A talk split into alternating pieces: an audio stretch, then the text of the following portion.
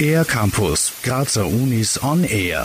Many graduates of the Uni Graz go on to achieve great things, and not only on home turf. With over 30,000 students at any one time, the number of places they end up as graduates is equally as large. Martina Mayer-Krauss works for the alumni network of the University of Graz, called simply Alumni Uni Graz. Alumni Uni Graz is set up as an umbrella organization. We have uh, 17 uh, individual sections named after the faculties or fields of studies and several international chapters and contact points. Spanning the whole globe, the alumni of the university really do make their mark and not just on Styria or Austria.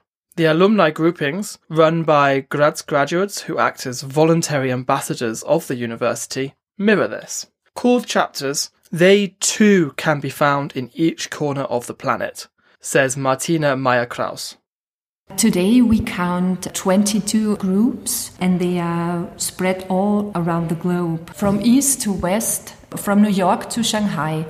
And the chapter in Shanghai, does a special thing. This is a cooperating chapter with uh, the Graz University of Technology, uh, and it's alumni club. So we do it together. And for the coming years, we plan to expand our cooperation. In addition to the Technical University, the FH Joanneum in Graz is also involved. This means, of course, that there are Graz graduates looking to maintain their roots to their university city all over.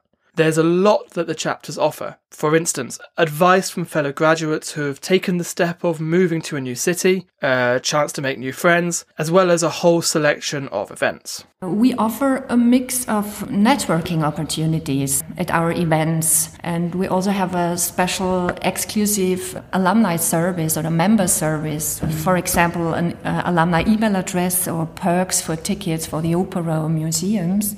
In addition to this, the existence of the Alumni Association truly supports a lively exchange between study and practice. So, it's clear.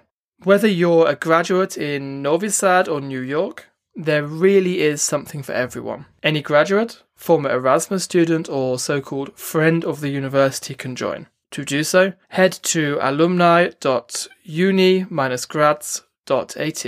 For Air Campus of the Graz Universities, Alex White. Mehr über die Grazer Universitäten auf ercampus-graz.at